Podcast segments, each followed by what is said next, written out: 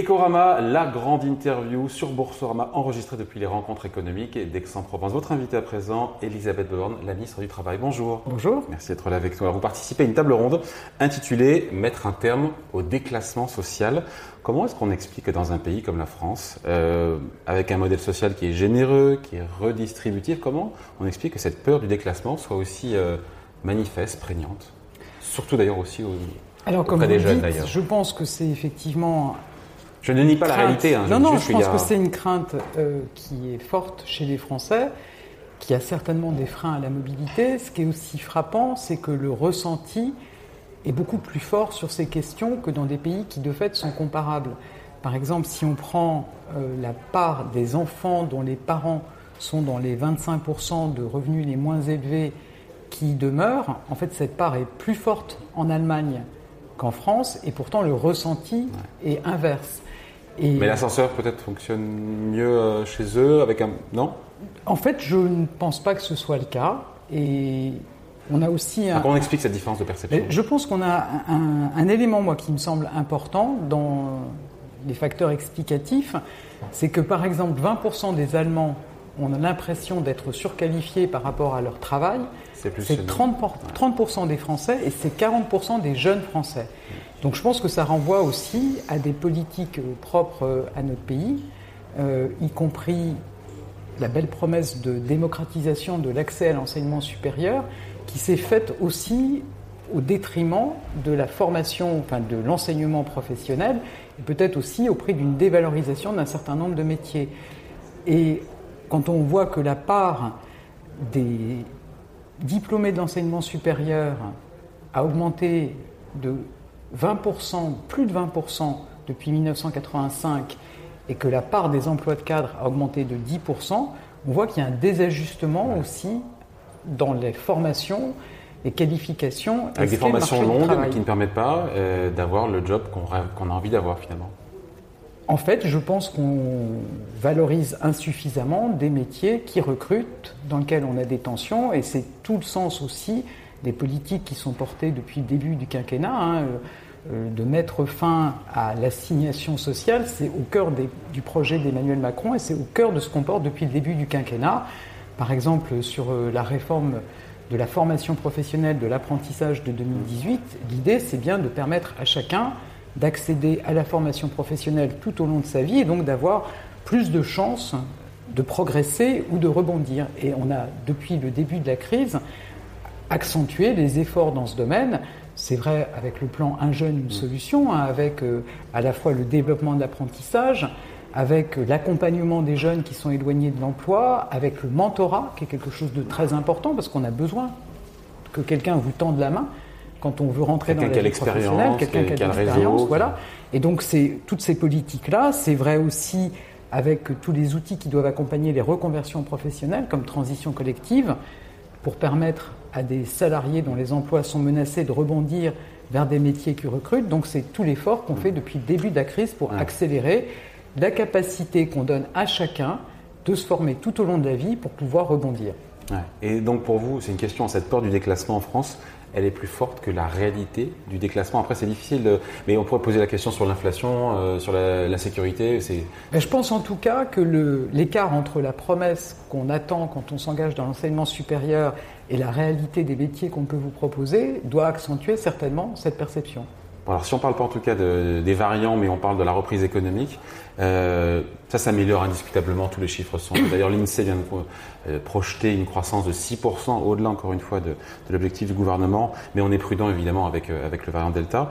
Après, comment est-ce qu'on réduit intelligemment les aides, notamment les aides à l'emploi? C'est cette sortie du quoi qu'il en coûte, sans casser la reprise, sans braquer encore une fois les Français faut avouer que c'est pas simple, c'est périlleux euh, cette sortie quoi qu'il en coûte. C'est en tout cas, en tout cas, peut-être plus compliqué que, de faire le quoi qu'il en coûte que d'en sortir.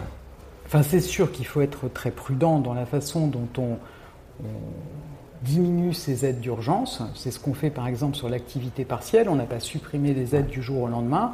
On a une sortie progressive avec, euh, par exemple, pour les secteurs protégés, ceux qui, sont, qui ont été le plus fortement percutés par la crise, On a maintenu une prise en charge intégrale de l'activité partielle tout au long du mois de juin et depuis le début du mois de juillet, on a mis en place un reste à charge pour les entreprises de 15% et on va évoluer de façon progressive jusqu'à un retour à l'activité partielle de droit commun à partir du mois de septembre. Mais il y a des outils qui permettent aux entreprises de protéger durablement leurs emplois, c'est notamment l'activité partielle de longue durée, où vous pouvez protéger vos emplois avec une prise en charge très généreuse de l'activité partielle jusqu'à 24 mois.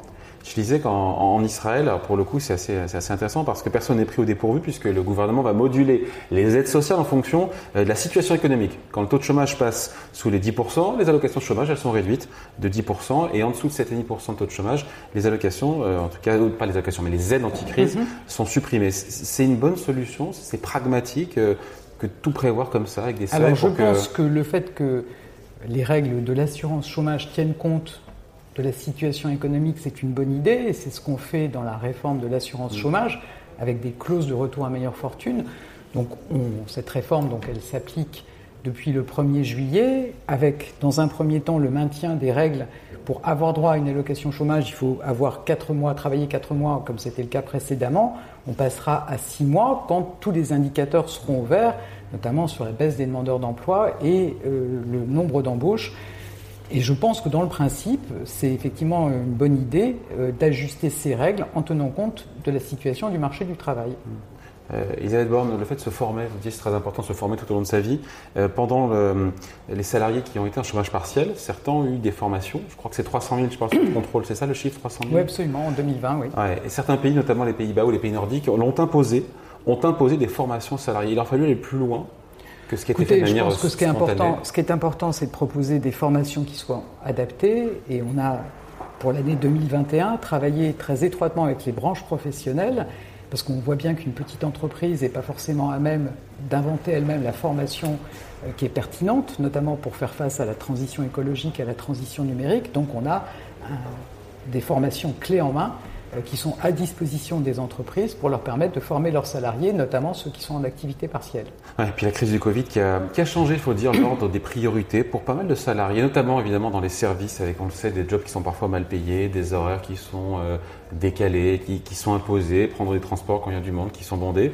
Vous comprenez tous ces salariés qui n'ont plus envie de cette vie-là aujourd'hui en tout cas, je pense que c'est important que les entreprises, en particulier celles qui ont des forts besoins de recrutement, je pense à euh, l'hôtel, café, restaurant, le ce secteur, mmh.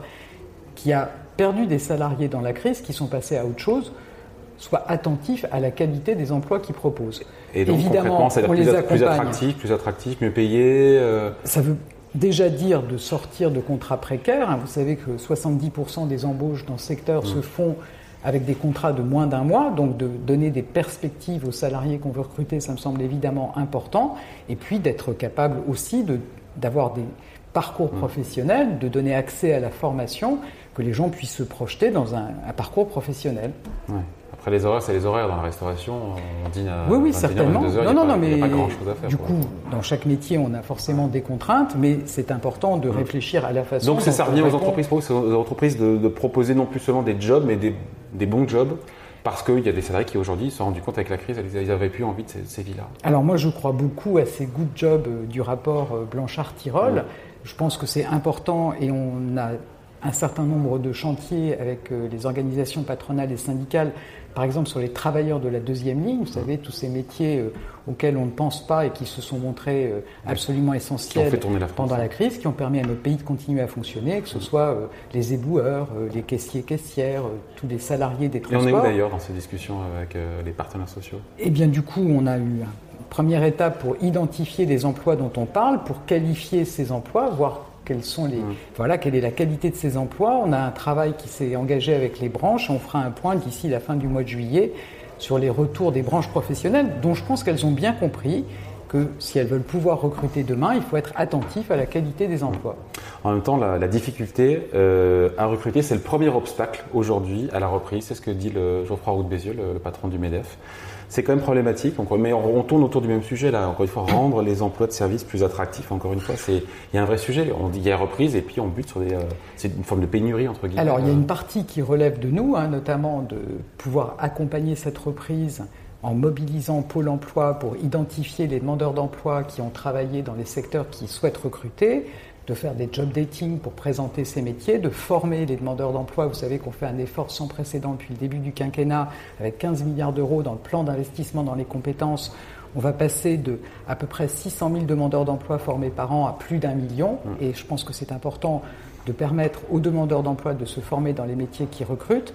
Ensuite, il y a aussi de la part des entreprises à être attentif à la qualité des emplois qui proposent. On trouve un job plus facilement, c'est-à-dire c'est mathématiques, c'est statistiques quand on a une formation, quand on est demandeur d'emploi. Je pense que c'est un des éléments importants, voire même essentiels de l'accompagnement des demandeurs d'emploi, de pouvoir leur proposer des formations dans les métiers qui recrutent. Mmh. Un petit mot du télétravail. Euh, j'avais le patron d'AXA, Thomas Buberl, qui était à votre place, qui me disait, nous, euh, le new normal, alors il n'a pas dit comme ça, la nouvelle normalité, ça sera, en tout cas chez AXA, deux jours de télétravail par semaine. Est-ce que ça vous va, euh, post-crise, deux jours euh Alors je pense que c'est vraiment aux entreprises, dans le dialogue social, donc en discussion entre les dirigeants et les représentants des salariés, de trouver le bon équilibre dans chaque entreprise. C'est ce qu'on a demandé dans le cadre du protocole national en entreprise, depuis qu'on l'a fait évoluer, donc c'était en l'occurrence le 9 juin, qu'il y ait des discussions au sein des entreprises pour définir un nombre minimal de jours de télétravail par semaine. On souhaite vraiment redonner la main aux entreprises et vraiment les inciter à avoir des accords sur le télétravail. On a un accord qui a été signé au niveau national entre les organisations patronales et syndicales. Il faut que les entreprises s'en emparent pour signer des accords. De fait, c'est le cas. Hein. Depuis le début de l'année, on a eu 1000 accords sur le télétravail signés en entreprise, c'est-à-dire que c'est autant que tout au long de l'année 2020.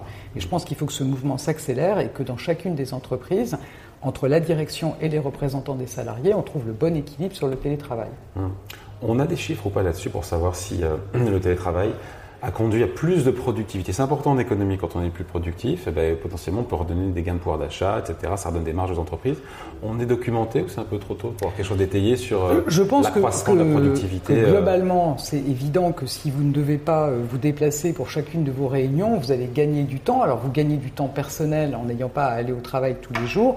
Vous gagnez certainement aussi du temps en étant capable d'enchaîner des réunions. Ensuite, je pense que là où il faut chercher le bon équilibre, c'est que je crois que c'est aussi important d'avoir une culture d'entreprise, un collectif de travail. Souvent aussi, pouvoir échanger avec ses collègues, c'est aussi une source d'innovation, de créativité. C'est pour ça que je pense vraiment que c'est à chaque entreprise de définir ses bonnes règles. Euh, cette généralisation, euh, Borne, du télétravail dans les services fait craindre une nouvelle vague de délocalisation économique. C'est ce que nous dit la COFAS, avec des millions d'emplois, millions d'emplois qualifiés qui potentiellement pourraient être concernés.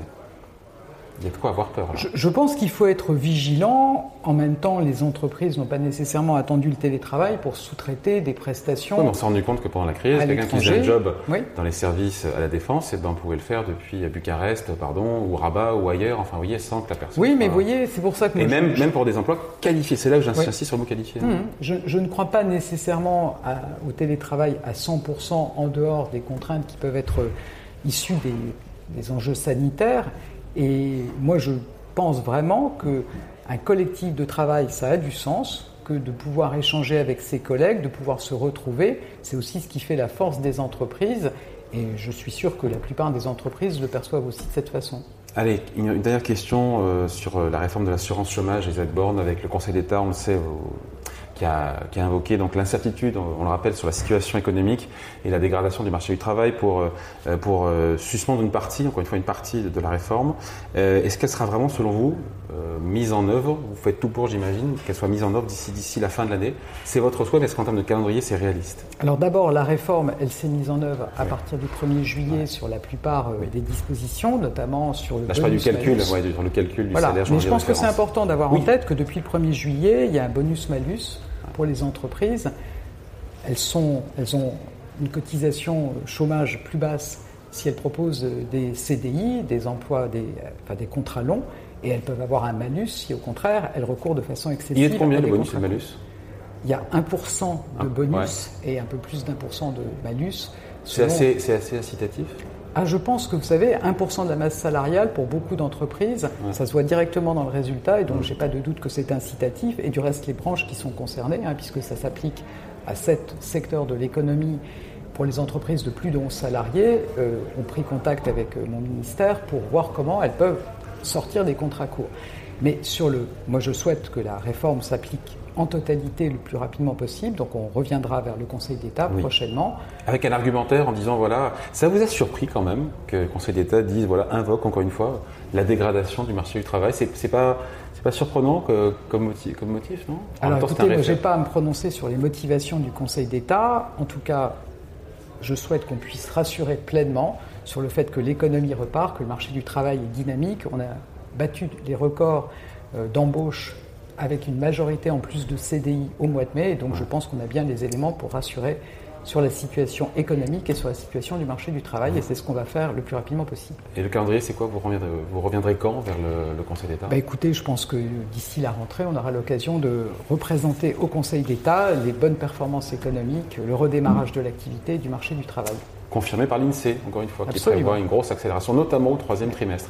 Merci d'avoir été avec nous, Elisabeth Borne, donc la, ministre du Travail, invitée de la grande interview euh, sur Boursorama, enregistrée depuis les rencontres économiques d'Aix-en-Provence. Merci. Merci.